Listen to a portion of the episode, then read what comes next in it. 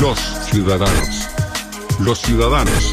La parte fundamental de un país, sus pensamientos, sus ideas, sus acciones. Sigue este interesante espacio, en donde la expresión de las ideas se convierte en la ruta a seguir de toda una nación. Transmitido por Magnética FM. Los ciudadanos.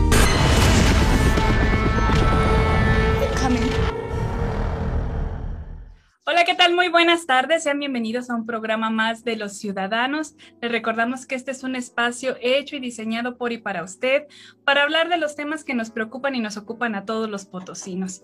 Hoy tengo el gran gusto y el gran honor de verdad y como siempre lo digo y a lo mejor Ana Alex ya me va a regañar otra vez, eh, de entrevistar, mejor dicho, de platicar con una mujer que para mí me representa toda la admiración del mundo. De cuando yo vine a estudiar acá a San Luis Potosí, desde el altiplano potosino, me topé con una mujer que de verdad me, me cautivó por su forma de dar clase, por su forma de enseñar, por su forma de tratar a los alumnos, ¿no? De siempre dar ese plus que realmente a nosotros nos enriquece mucho. Y me refiero a la maestra Adriana Ochoa, una periodista muy importante aquí en San Luis Potosí y una maestra de verdad digna de toda nuestra admiración. Adriana, muy buenas tardes, ¿cómo estás? Eh, muchas gracias por esa presentación. Yo dije que debe declarar a fan.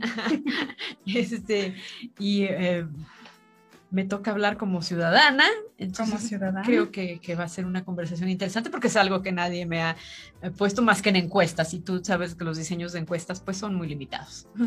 La verdad es que a mí me da muchísimo gusto. De hecho, nos disputábamos quién la iba a entrevistar. Acuérdense que en este programa, al igual que en el de los candidatos, pues compartimos el espacio con el licenciado Fernando Maldonado y nos disputábamos quién podríamos platicar contigo porque de verdad que eres para nosotros un referente para la comunicación y ahora pues también en la parte de la dirección de una de las facultades más significativas en San Luis Potosí. Pero antes de empezar con esta plática, me gustaría que nos dijeras quién eres.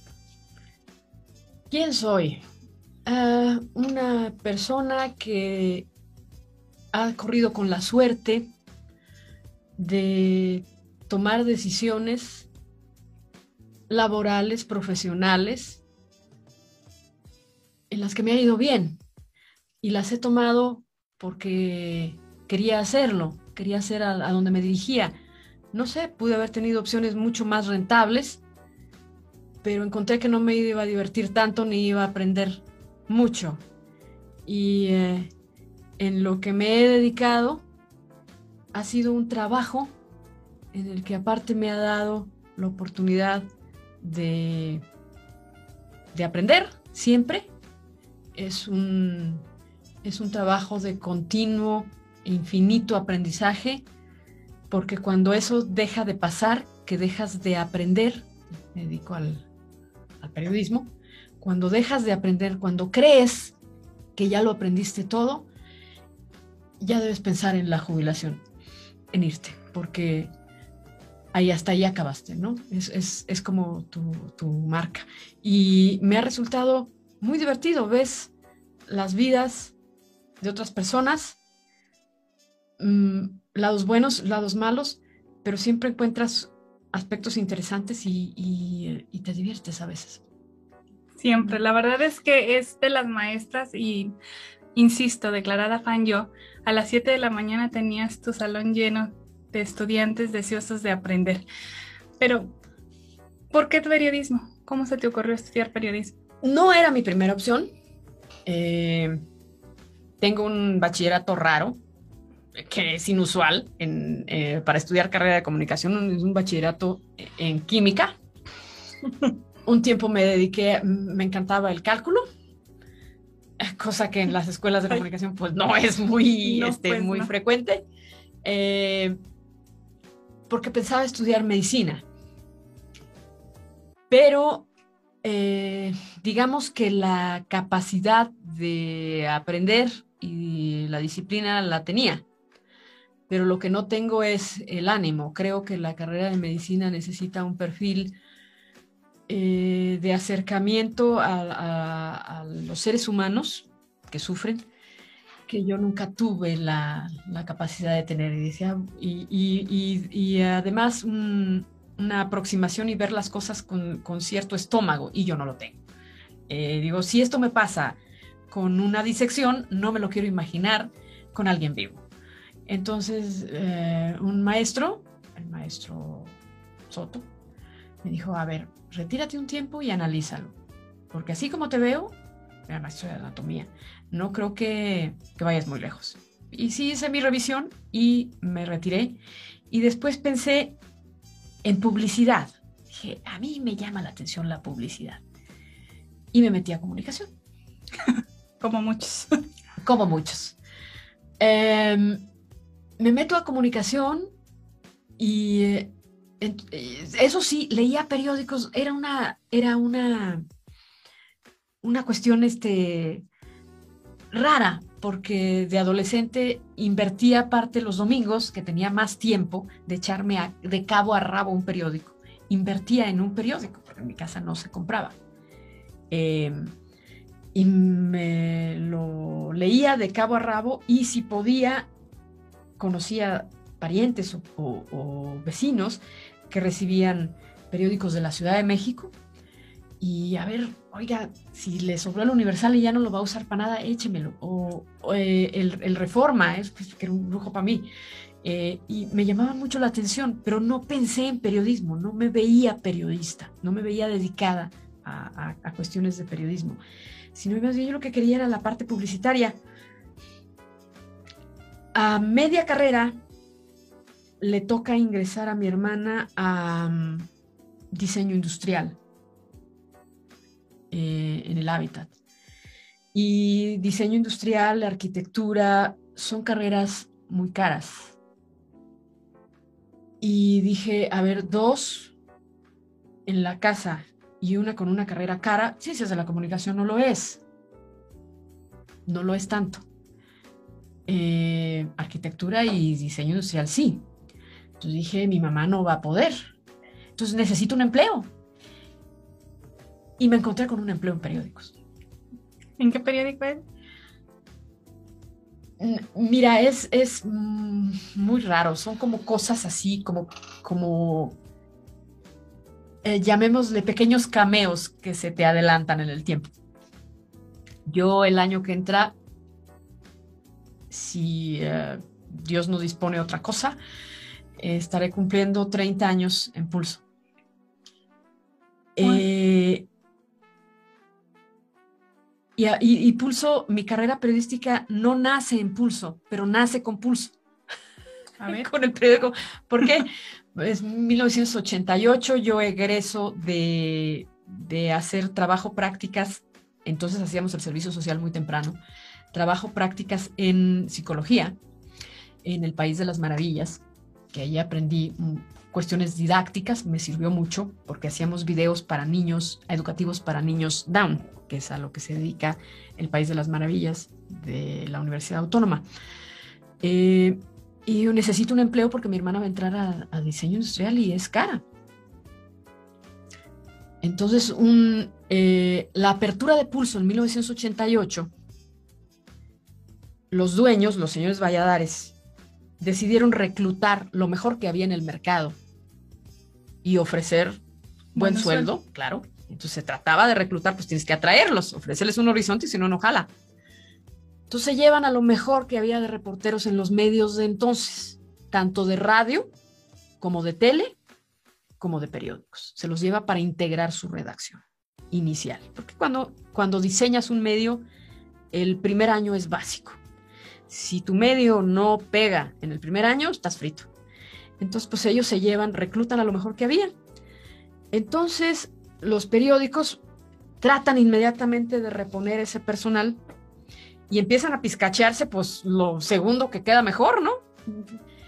Y hay un periódico que se queda sin personal en este reacomodo por la apertura de pulso, que, que ese fenómeno que generó pulso, este reacomodo se queda sin personal, sin... Y había nexos con la escuela porque alguien daba clase ahí. Entonces, aunque la escuela no era bien vista en el medio práctico de los periodistas, porque la mayoría de los periodistas que había en San Luis eran hechos a sí mismos, hechos en la brega. A la hora que abren una escuela, la mía era la segunda generación, pues lo veían con desconfianza. ¿Podrán estos niños de escuela llenar los zapatos de un reportero? De esos de a pie. De esos de a pie que se habían hecho en las redacciones duras, en las redacciones aquellas en las que el castellano se usa todo, todo. Claro. En las redacciones oyes, dicen que en los albañiles, no, en las redacciones, oías, antes no, antes, ahora no, ahora eh, el perfil ha cambiado. Pero Casi que hasta ahí hay machote de notas. Ajá, el castellano se usaba todo, todo, bueno y malo. Entonces, sí había reporteros profesionales, pues se los llevó pulso de escuela, de universidades, pero no eran de la Universidad Autónoma porque no había carrera de comunicación. Eh, pulso se lleva reporteros que había profesionales egresados de la Autónoma de Nuevo León, venían de fuera, de la UNAM, algunos, y posteriormente recluta de la Universidad Autónoma de Guadalajara, de los tecos que tenían la carrera de periodismo, creo que todavía la tienen, y carreras de comunicación, pero aquí no había. Entonces con nosotros había un cierto, no, estos niños, olvídenlo.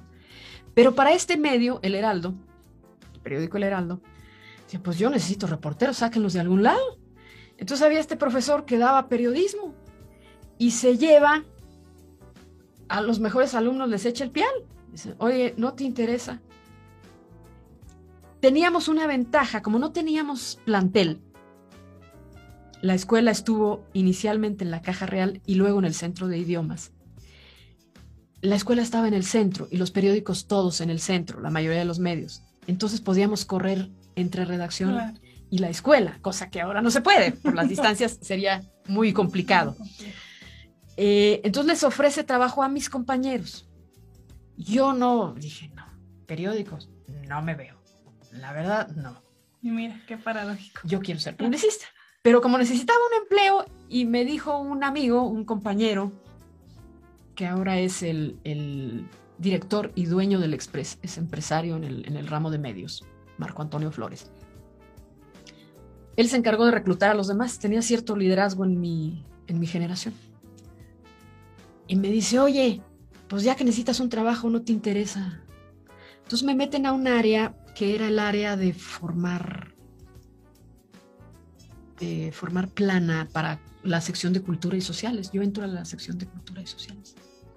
Dije, bueno, no tiene nada que ver con esto. Era un proceso que ahora ya desapareció gracias a, las, a los programas digitales. No tengo problema. Eh, paso un tiempo muy a gusto en cultura y, y sociales. Para mi fortuna tuve una jefa, Guadalupe González, la editora, que vio que, que lo mío no eran las notas de sociales. Nos queda muy claro. Que me resultaba muy difícil este, andar hablando de bodas y eso. Eh, entonces me ponía cosas culturales. Me mandaba, y, el horario me favorecía porque los eventos de inauguraciones de exposiciones de pintura, de eventos de teatro, eh, eran en la tarde y yo nomás tenía clase en la mañana, entonces me quedaba bien yo resulté, me estaba muy a gusto. Cuando viene otro, otro, otra fuga de, porque abren otros medios, otra fuga de reporteros que ya habían agarrado expertise y se van, y entonces necesitan a alguien para la sección de economía, empresa y educativas, que eran fuentes que nadie quería porque se les consideraba irrelevantes y de relleno, porque no tenían proyección, proyección política, y el medio es muy político el Heraldo siempre ha sido un medio muy político. Entonces, pues a ver, niña, venga, póngame este boletín. ¿A poco sí sabe escribir? Digo, pues bueno, puedo hacer el intento. Y yo, con tal de no perder el empleo, me va a correr. Ve, ve más o menos el resultado. A ver, dice, oiga, no, váyase a la redacción. A partir de mañana. Yo sin idea de cómo funcionaba una redacción de locales. Yo estaba acostumbrada a mi jefa que pues yo le daba resultados y ella estaba contenta con mi trabajo, pero era una cuestión de que no tenía que meterme en el resto. Y me, de repente me sacan del chapoteadero y me avientan a la alberca con, con fosa de profundidad ¿verdad? para clavados, cuando yo no tengo ni idea. Entonces, sin idea, pues se cubre usted a partir de mañana la fuente empresarial. Dije, Dios mío, ¿qué voy a hacer? ¿Y esto cómo se maneja? Afortunadamente tenía un compañero de la escuela también, porque eran de todos éramos de la escuela, toda la redacción de aquel periódico de ese entonces. Y me dice, no te apures, yo te enseño, mañana es mi descanso y te voy a enseñar qué es lo que tienes que hacer. Vas a andar conmigo para arriba y para abajo. Eduardo Delgado, que ahora es reportero en, em, en Astrolabio, es reportero de Fuente Política, esa ha sido su expertise piadosamente él me acompaña y me dice, les tienes que preguntar esto, tienes que estar atenta en esto, les periódicos, bueno, sí, eso me ayudó, que tenía un, sin, sin venir a cuento, sin imaginármelo, tenía ya un, un tiempo leyendo periódicos, entonces me resultó fácil entender mi capacitación, mi capacitación de un día. Sobre la marcha. Sobre la marcha. Adriana, déjame hacer un, un, corte porque nos podemos quedar, se me que vamos a tener que tener otros tres programas para seguir platicando de tu trayectoria, hacemos un corte y regresamos aquí en Los Ciudadanos. Ya estamos de regreso aquí en Los Ciudadanos. Yo lo invito a que se comunique con nosotros. Estamos en el 128-83-84 y en el 128-83-85. Acuérdese que este es un espacio hecho y diseñado por y para usted. Si quiere venir a platicar con nosotros, de verdad estaríamos muy gustosos de tenerlo aquí en nuestra cabina. Tenemos todas las medidas de sanidad, obviamente también de sana distancia, para que usted tenga toda la seguridad de que va a salir muy bien de nuestra cabina y que podamos tener un rato de una plática muy, muy, muy amena. Estamos con la maestra Adriana Ochoa. Ella es directora de la, no, de la Facultad de Ciencias de la Comunicación, ya facultad. Y nos estaba platicando también su experiencia y su caminar en esto de los medios de comunicación. Adriana, nos quedamos que, ¿cómo llegaste a la, por fin a la fuente? empresarial. A la fuente empresarial y educativa. Y educativa. Es muy este, raro, cosas que tiene la vida. Em, los columnistas políticos, y creo que yo entro en ese cajón, o la gente me ha puesto en él, yo no me lo propuse, siempre son personas que cubren la fuente política y hacen de la cobertura de los partidos, el Congreso, eh, las instituciones políticas, eh, su, trabajo. Yo no, nunca cubrí esa fuente. Si algún día la llegué a cubrir fue por una orden de apoyar a alguien en algún evento extraordinario, sabes que tiene mucho trabajo, ve y apóyalo y agarra dos o tres diputaditos, cosas así. Pero nunca, nunca de base. Entonces, lo mío fue siempre la fuente educativa, con la cobertura de la universidad que la universidad me dio una gama, porque si algo tiene la universidad, pues es muchas carreras, muchas especialidades, y me toca, me tocó aprender de economía, muchos eventos. Y la fuente económica siempre me gustó, como me gustaban los números y le entendía los fenómenos económicos, me fue bien en esas fuentes. Creo que me fue bastante bien. Entonces los siguientes dos años yo dije, bueno, trabajo en periódicos, porque para mí era un trabajo para un ingreso, punto. Trabajo en periódicos en lo que salgo de la escuela, me faltan dos años, una vez que salga me busco otra cosa. Pero resulta que el destino es extraño y eh, terminando la escuela, poquito antes de terminar la escuela, alguien me invita a trabajar en radio. Mm, y ahora la tenemos. En Radiorama. Entonces dije, pues es que yo el formato de radio, noticieros de radio inicialmente. Pero ahí estaba la parte de la redacción o de hablar? En la redacción, en grabar las notas, grabar los audios, dejar los paquetes. Yo tenía que dejar el noticiero listo para el corte de las 4 de la tarde y dejar em, eh, previsto el de la mañana.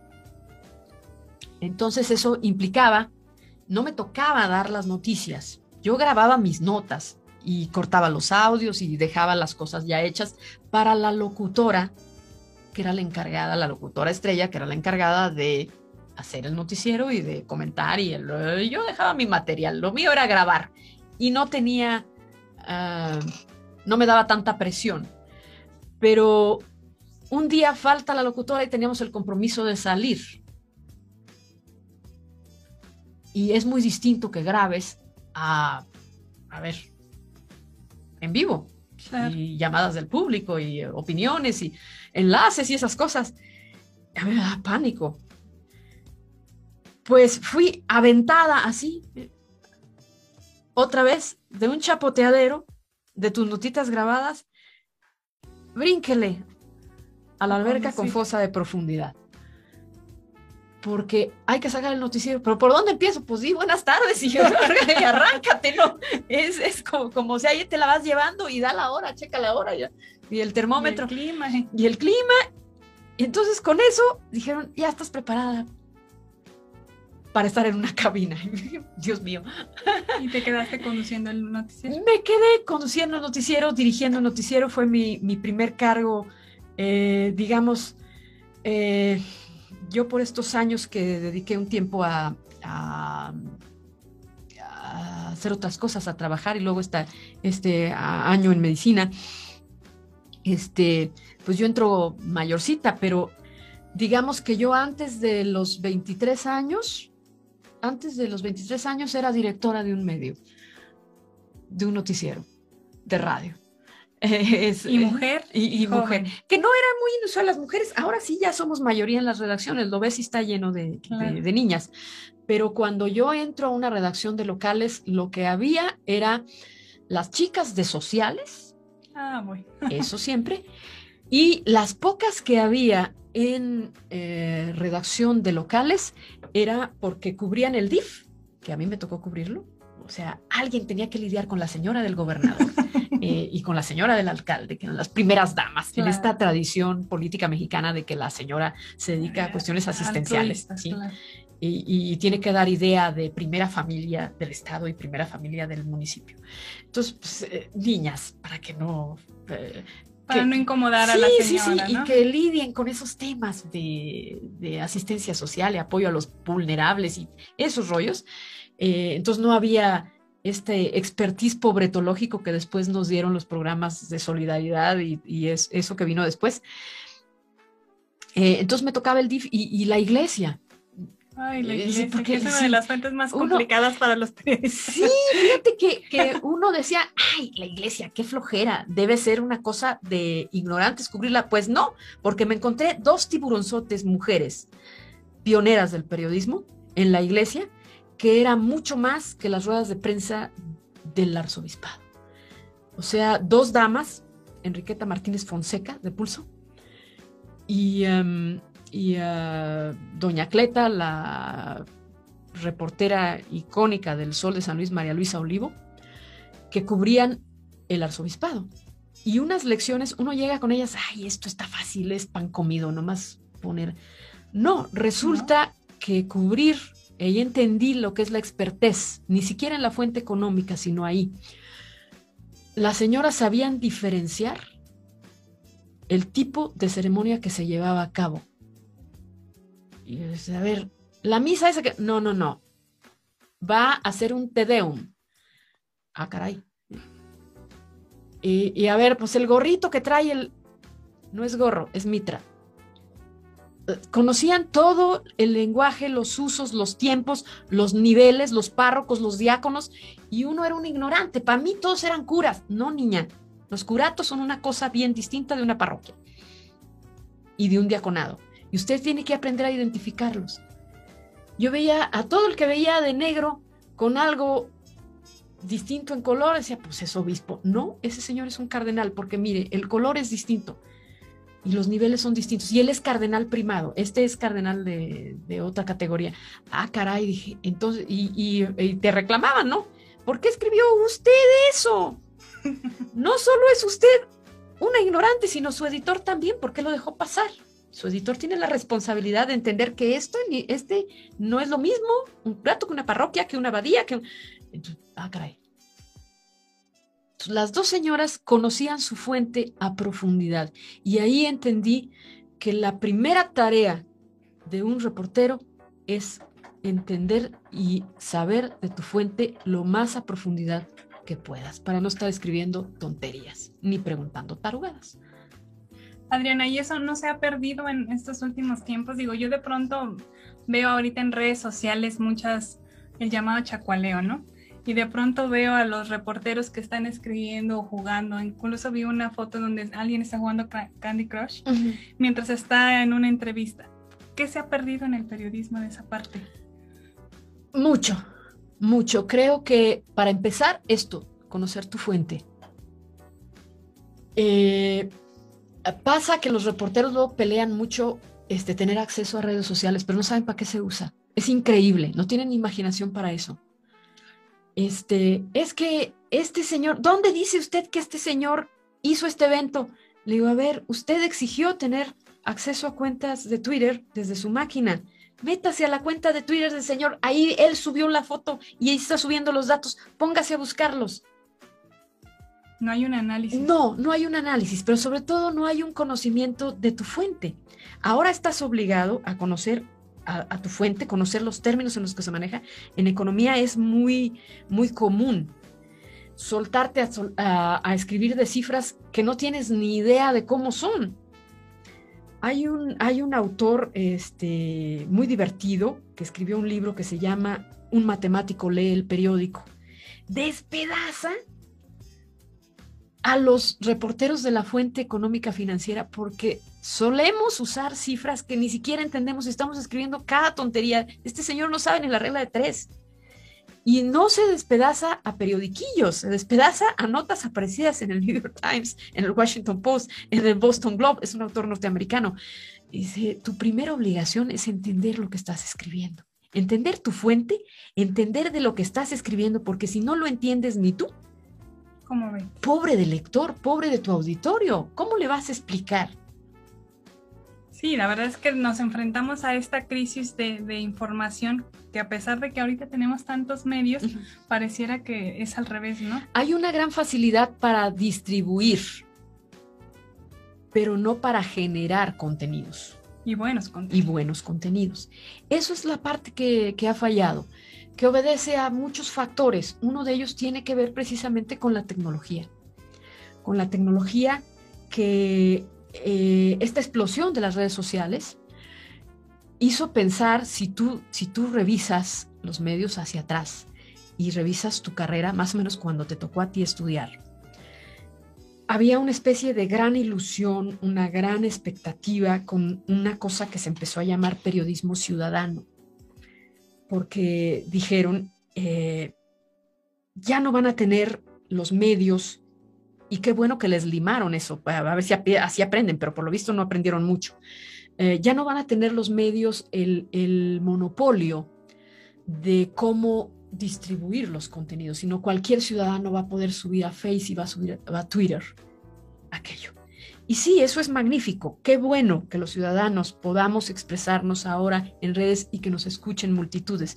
El problema es que en ese entusiasmo por el periodismo ciudadano, pues nos subimos todos los ciudadanos. Y la verdad, no todos los ciudadanos tenemos la gracia, la precisión, el compromiso social, la decencia de subir contenidos a las redes.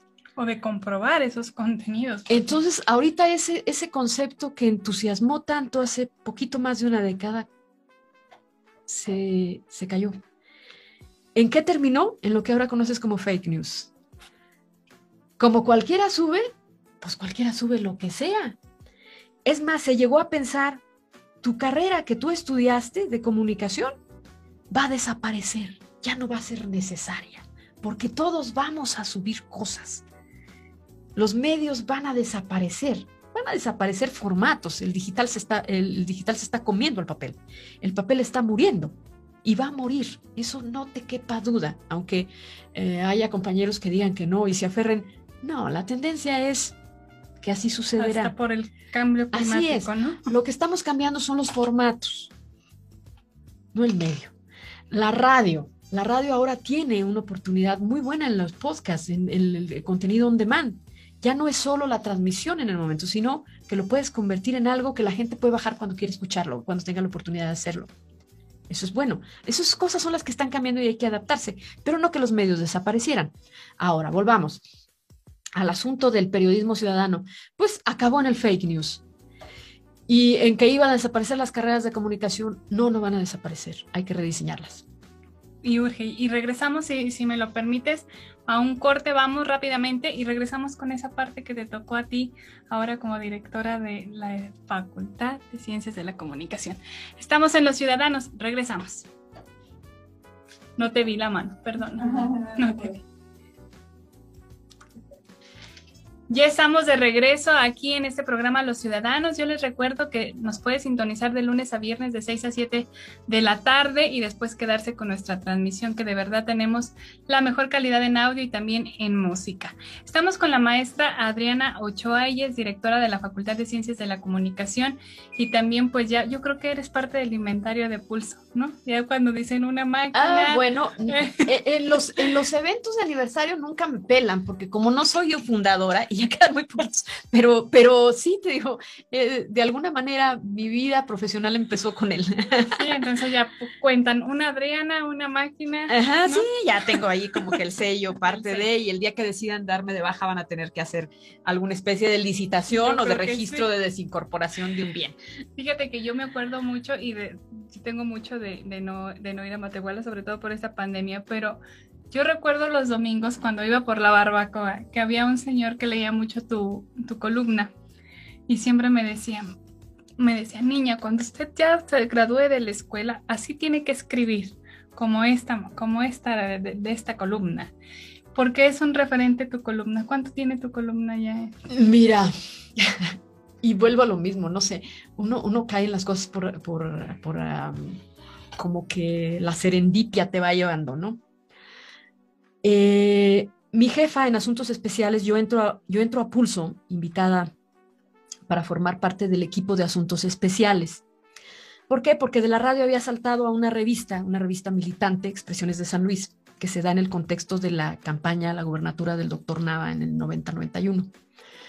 Y en esa revista eh, trajeron un director de la Ciudad de México, del cual yo le tengo mucho que agradecer, el señor Alejandro Hernández, es, un escritor de cuento, de cuento corto y de algo de novela, y él dirigía la revista y no, me, nos pulió a varios de los que trabajamos ahí lo que es el, trabajo de largo aliento en periodismo. Yo sabía hacer notas y notas de color y, y croniquitas y algunas entrevistas, pero no sabía hacer reportajes.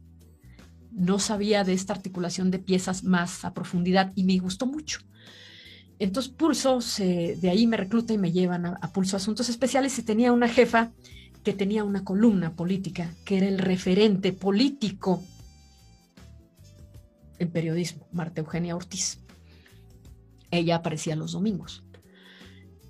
Y se la piratea el Universal, se la lleva como jefa de Estado al Universal Ciudad de México y se queda el periódico sin columna y por razones de mercado, de vil mercado,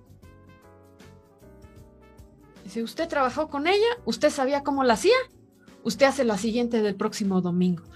Oiga, pero yo no tengo, no, necesitamos una columna los domingos, entonces usted la hace. ¿Y así empezó? Y ahí me tienes haciendo columna. ¿Hace cuánto? Marzo de 2000. O sea, 21 años. Qué rápido se pasa el tiempo. Hablábamos antes de irnos al corte de que tenemos que rediseñar las carreras de comunicación, como muchas otras carreras, Adriana, porque pues con esta era de las tecnologías de la información y la comunicación y pues esta globalización en la que estamos inmersos todos, pues todo se tiene que ir adecuando, ¿no? Y que cada vez vemos cosas más simplificadas y que podemos, decíamos, incluso hablando hasta de la iluminación, podemos resolverlo con cualquier cosa. ¿Cuáles son los retos que te has enfrentado ahora como directora de la escuela de, bueno, facultad? Es que yo... Eh, te quedaste en la me escuela. Quedé en la escuela, la, antigüedad, ahí se oye. Sí, yo también. A veces este, me, sorprendo haciendo eso. Los retos. Mm, bueno, eh, ha corrido el primer año, he tenido un año de pandemia, hemos tenido que asumir algunos retos que unos te plantea la situación de la pandemia a la universidad entera, es bien interesante, eh, la etapa que le toca a este rector, recibe una universidad en pandemia, una universidad retada a reconvertirse a lo digital por completo, la universidad entra tarde, hay que decirlo, a, la cuestión de la educación a distancia, porque por alguna razón se había estado eh, resistiendo a la idea de la educación a distancia. La pandemia nos obliga, nos avienta tienen que, la universidad tiene que seguir moviéndose, no se puede detener. Porque este, este capítulo pandémico, que espero que sea un capítulo y no el resto de la historia, este, va para largo. Y eh, entonces se asume el reto, imagínate, eh, había ya una, una dependencia intrauniversitaria de educación a distancia y poca gente lo sabía dentro de la misma universidad, no la pelaban. Este, Primera vez que les Sí, pues la había. ¿A qué se dedicaban? Pues a tratar de entusiasmar a los profes presenciales y a toda esta cultura presencial que se resistía a, la educación a distancia, este, a, que aprendieran eh, programas y herramientas y ahí andaba rogando que fueran a sus cursos. Bueno, pues esta dependencia ahorita es de las más importantes, estas y los de informática, para la, toda la reconversión de la universidad, porque si bien regresamos a lo presencial, porque seguramente hay cosas que los chicos eh, solo en vivo, en vivo tú sabes si este si el encuadre de una cámara es adecuado o no, solo lo aprendes en, la práctica.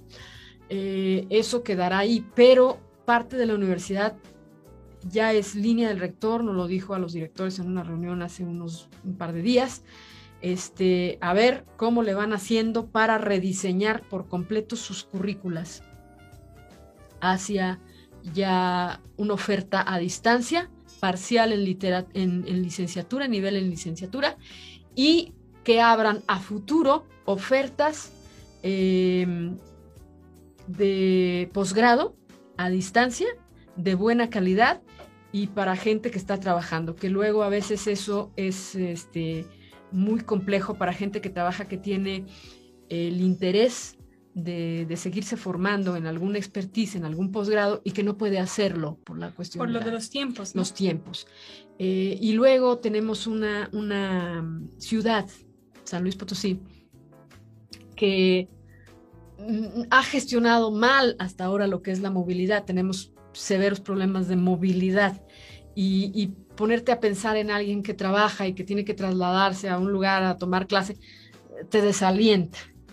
Ay, entonces van a tener que, no, el rector nos está poniendo tiempos para hacer rediseños y en el caso particular de la Facultad de Ciencias de la Comunicación, esto nos encaja con un rediseño que habíamos iniciado ya de toda la currícula de la carrera la currícula actual de la carrera tiene 14 mm, años sin que se le mueva una coma.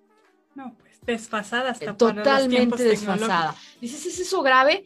Sí, porque si tú sigues el Consejo Directivo Universitario, si te asomas a dos o tres sesiones, te vas a encontrar con toda seguridad, casi en todas las sesiones hay facultades cambiando materias cambiando currículas enteras, haciendo ajustes curriculares, creando nuevos programas. Y la Escuela de Comunicación no le ha movido en 14 años una coma a su currícula.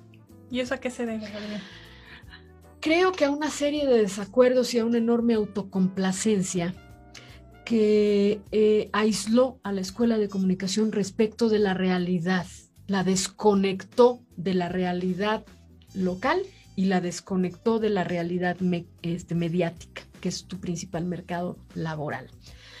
¿Por qué esa desconexión? Creo que mucho tuvo que ver le, achacan, es que nuestro campus está muy retirado. Por favor, retirado agronomía. Eso sí, que, Que, que, están, este, están lejos. Y ellos han creado más carreras dentro de la misma facultad y han creado más posgrados y tienen eh, nuevas formas y han estado moviéndole a sus currículas. Y nosotros no, por Dios. Eh, no es eh, cuando, cuando conseguimos el terreno para, para hacer la facultad, que le tocó a mi generación conseguir el terreno y conseguir el primer edificio, nosotros lo gestionamos mi generación saliendo, ya no nos tocó ni siquiera pisarlo. Nos criticaban mucho, uy, pues va a ser el campus Escalerillas. Eh, no, ahora está, está, está, bastante rodeado de, zona urbana. Siempre se ha puesto de pretexto el aislamiento de que, de que, de que estamos lejos y que estamos separados de los campus. No, yo creo que tiene que ver A lo mejor me equivoco, tendríamos que hacer una encuesta para, para precisarlo y que, y que fueran sinceros en contestarla. Creo que mucho de ese aislamiento, y lo digo por la experiencia de que yo entraba y salía y procuré nunca engarzarme en cosas por respeto, porque entiendo que trabajar en un medio es muy sensible para, para una, una, institución. Siempre estarás pensando, híjole, eh, todo lo que pase aquí lo va a escribir. No, este, em, eh, creo que, que, tiene que ver con un sentido eh, inadecuado de autoprotección de espacios.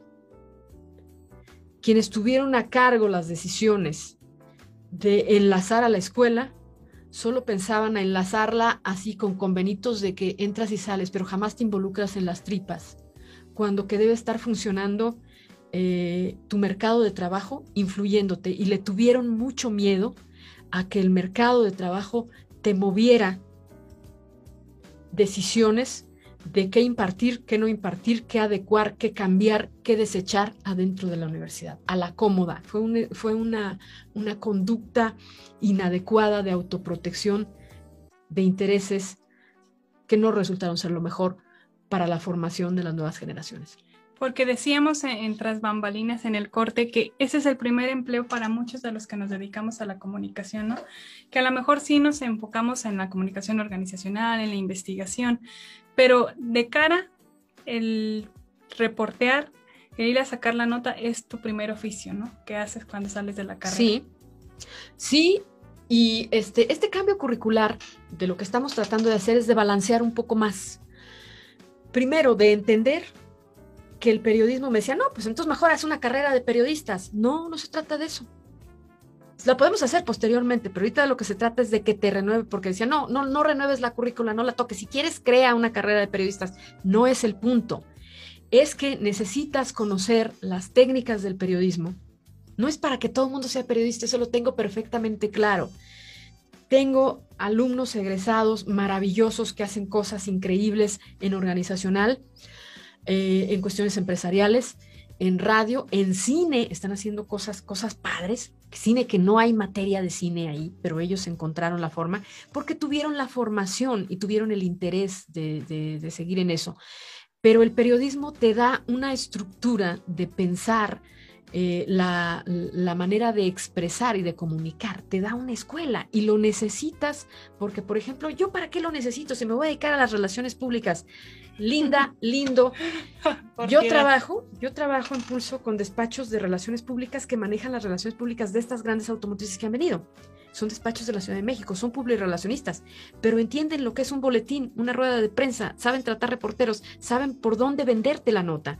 Incluso hasta hacer un evento, digo, para claro, claro, claro. Y cuando no sabes cómo se mueven los periodistas, pues no tienes idea y eres un pésimo, pésimo relacionista si no lo entiendes si no lo entiendes. O un jefe de prensa.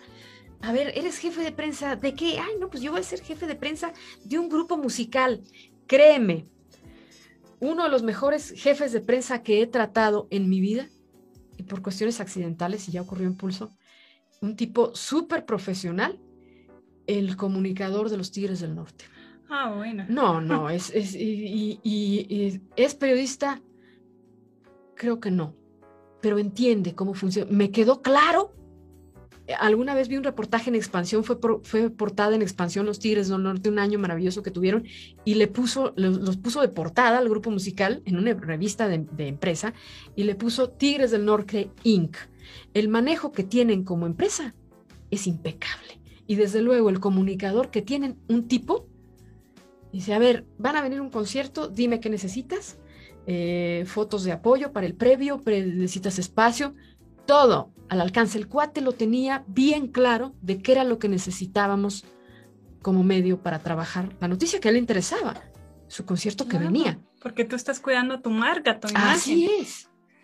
Qué interesante, Adriana. Oye, se nos está yendo bien rápido y no quiero dejar pasar esto porque ese es una, un tema que, digo, a mí me tocó cuando estuve trabajando también en medios de lo difícil que es ser periodista en un país como México con estos índices de violencia para ejercer esta profesión? Buena pregunta. Entonces vamos rápido a un corte y regresamos aquí en Los Ciudadanos. Ya estamos de regreso aquí en Los Ciudadanos. En nuestro último blog estamos platicando con la maestra Adriana Ochoa. Ella es directora de la Facultad de Ciencias de la Comunicación de la Universidad Autónoma de San Luis Potosí. Adriana, antes de irnos a corte te preguntaba yo acerca de cómo ejercer la profesión o los retos complicados de ejercer la profesión del periodismo en este tiempo. Además de la pandemia, pues de la inseguridad en la que vive México. Eh, de inseguridad y de otras muchas violencias. Ah, tenemos que resolver una violencia económica. que, creo que es la parte de, el, pago en los medios, bueno, no ha sido nunca de lo más, eh, de lo más adecuado. Pero bueno, alguna vez leía a, Jorge Ramos, que es, bueno, Jorge Ramos es toda una figura en el, en el, en el periodismo en español en Estados Unidos y eh, que escribía de que tenía que tener tres trabajos para poder sostener su nivel de vida. Dice, sí, me va bien, pero necesito tener tres trabajos. Dije, ah, entonces estamos entendiendo. Sí, sí, pero, pero sí, el, el, ramo de violencia económica para el sector profesional es, es, es duro. Eh, malos sueldos. Eh, está la violencia criminal, desde luego, que nos obligó a cambiar muchas, muchas cosas de los mismos dueños. Este, eh, desde los mismos dueños, hubo dueños de medios que se tuvieron que ir del país y manejar sus manejos a hacer su manejo de sus medios a distancia eh, por esta razón, porque es muy sensible. Em, desde luego es interesante, es interesante para estos grupos criminales tener a los medios de su lado, para someter, para amenazar, para... Y cuando decides no ser bocina de grupos criminales, tienes una presión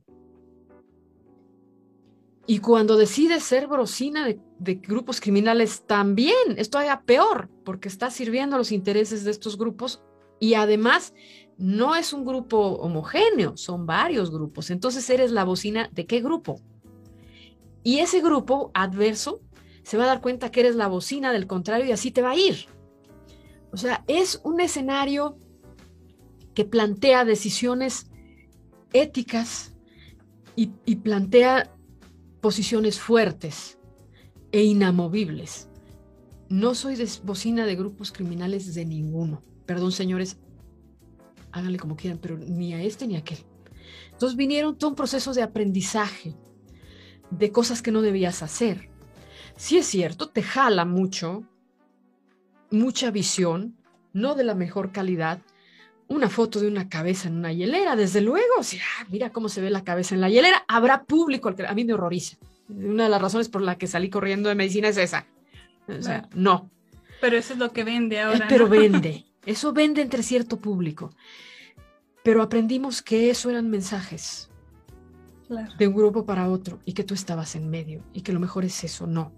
Pero además vino una oleada que llegó desde, desde Europa y ha sido una oleada creo que buena y yo siempre lo, siempre me pareció que había figuras, pocas veces cubrí policíaca y lo traté de hacerlo con el mejor, del, el, mejor sentido de respeto de las personas. Yo creo que las personas tienen una dignidad en la vida y deben tenerla más en la muerte, si hayan muerto como si hayan muerto. Si quedó con 30 orificios de bala, por Dios, no tienes a qué estar con esa foto ahí. ¿Para qué? Para que luego en las hemerotecas o en las redes estés con los familiares. ¿Tú crees que alguien, ese, ese, ese víctima tiene familia? Haya sido como haya sido, como lo hayan matado por las razones que lo hayan matado. Debe ser espeluznante, debe ser una carga espantosa para sus seres queridos que seguramente los tiene. Nadie somos amibas, que hayamos nacido por generación espontánea o demás este, en, que en una hemeroteca alguien te saque, mira, tu papá se murió así, o tu hermano, o lo mataron de esta forma. Entonces vino esta corriente de respeto de Europa, afortunadamente, justo en ese momento que estábamos en ese debate de si publicar o no. Es el derecho de las víctimas a que no tienen por qué sacarte despedazado. Y eso lo aprendieron en España de una manera muy dolorosa con aquellos bombas en los trenes y en Londres en las bombas en los autobuses. España aprendió de Londres. Los londinenses dijeron, no voy a permitir la única foto que hay de una víctima fue una foto famosa de una señora que lleva un policía y un paramédico con la cara vendada, no se le ve el rostro del bombazo en, un camión. Mm. Es la única. No permitieron.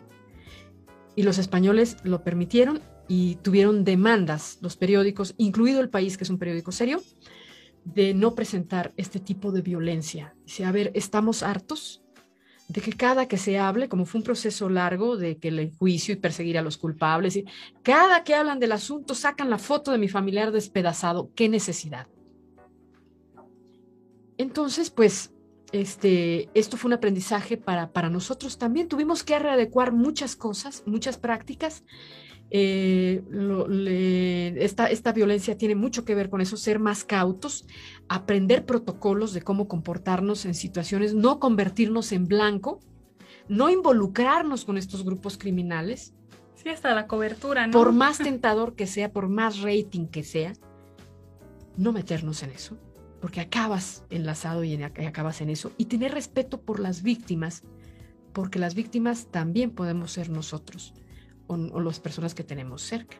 Entonces, hay un aprendizaje enorme, creo que en la última década, de todo esto. Em, situaciones dolorosas, hay todavía periodistas que, que, que se llevaron y ya no aparecieron, hay todavía por ahí algunos casos en la Huasteca. Y ha habido periodistas a los que han maltratado algunos porque cometieron un error de tiempo y lugar y otros porque se involucraron. Seamos honestos. Eh, que hay de todo. Eh, hay de todo. Finalmente, dices, los medios representan a la sociedad, pues sí, preocúpate cuando se parecen mucho a la sociedad y tu sociedad no va bien, porque ahí lo vas a tener.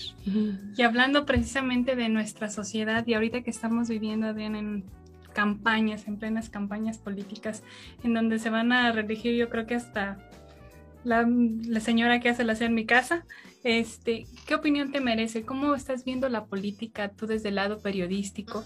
¿Cómo la ves? Digo, yo por ejemplo de pronto veo a candidatos bailando strip tips a las mamás en el Día de las El rey del TikTok. Bueno, es, que estás usando las redes sociales. bueno, yo no necesito el filtro de los medios, no necesito un filtro de buen gusto. ¿Para qué? Si tengo el TikTok, que ahí se permite lo que sea, ¿no?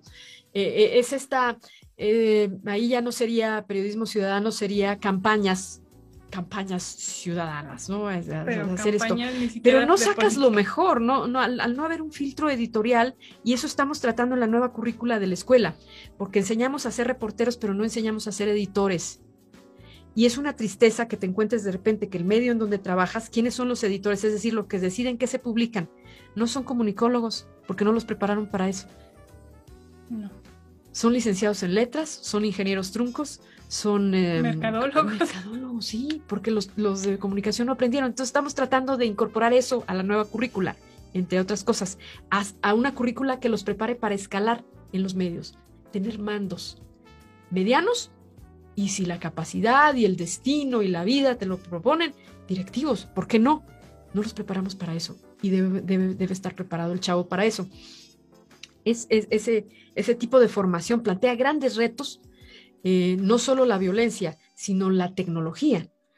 Hay que actualizarnos, hay que movernos, hay que cambiar de formatos. El periodismo no se muere, la comunicación no se muere, se mueren los formatos, se agotan y cada vez más rápido. Este, si los formatos sí cambian, eso sí, bueno, prepárate para mover el periodismo, adaptarlo a las nuevas herramientas de difusión. Pero las reglas de la edición, de la ética, de la deontología, de la búsqueda profesional del dato duro, no de la anécdota, ni del chisme, ni del dicen, dicen que dijo.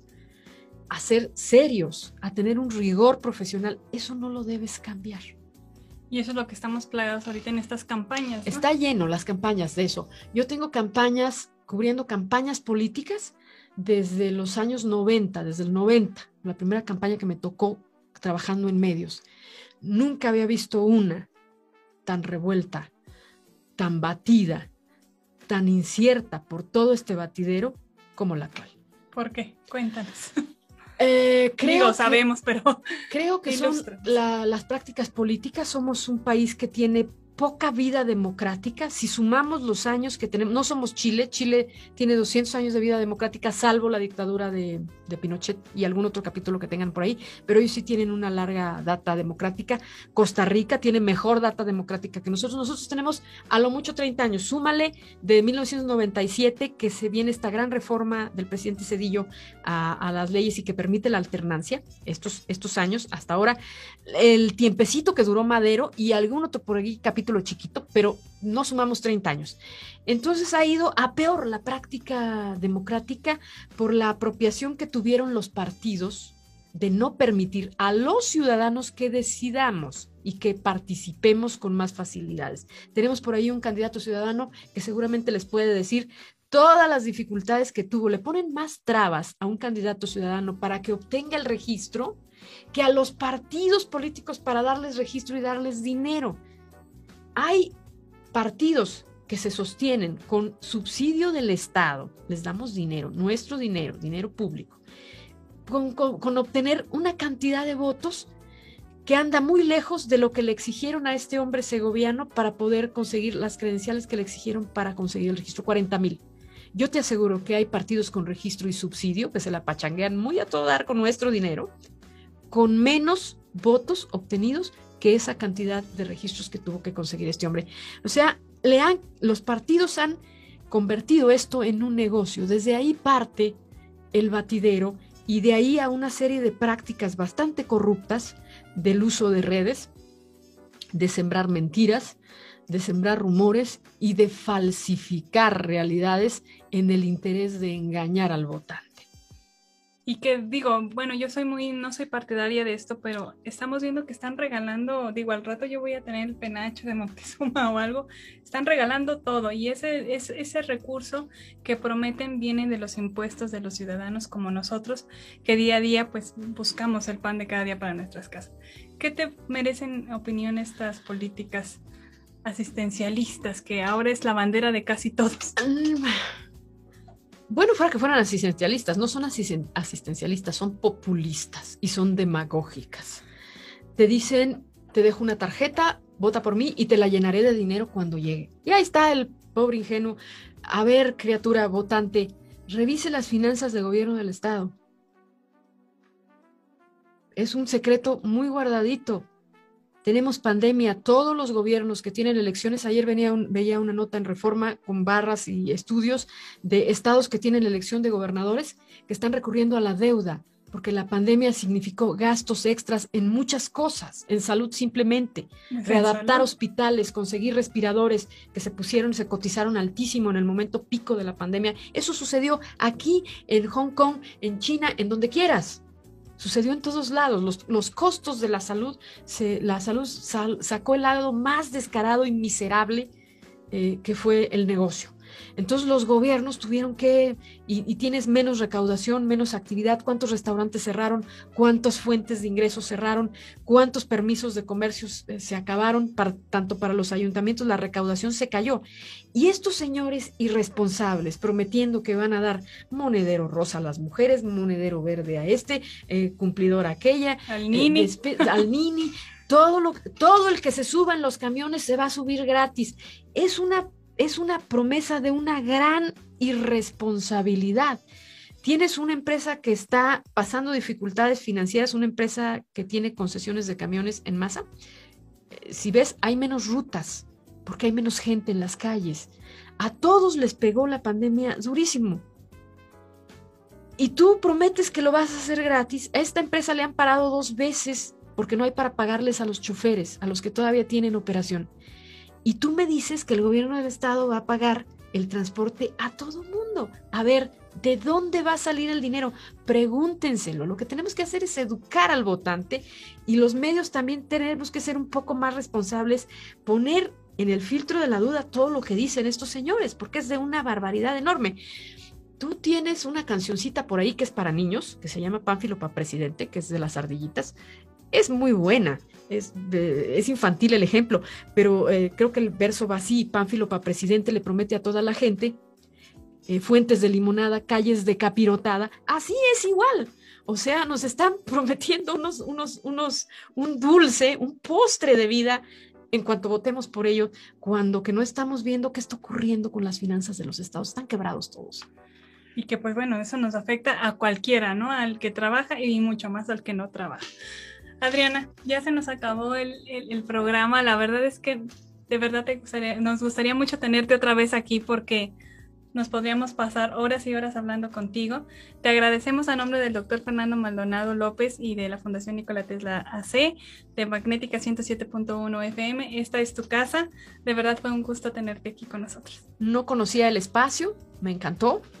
Eh, estoy entendiendo más o menos qué es lo que buscan hacer. Tenía idea de, que es una tecnología distinta, una propuesta distinta, es algo que no va con lo que normalmente conocemos de la industria de la radio y, si me invitan, cómo no, estamos en, disposición de hacerlo y encontramos el espacio. Muchas gracias, Adriana. Y pues bueno, declarada fan yo y estoy segura que muchas personas que nos van a escuchar este día pues van a estar contentas de escuchar tu voz porque como siempre te digo, eres un referente y una inspiración para muchos.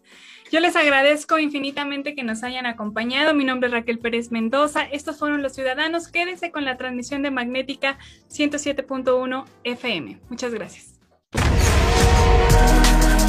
Hemos escuchado las ideas, sentimientos y propuestas de un importante personaje de nuestra sociedad.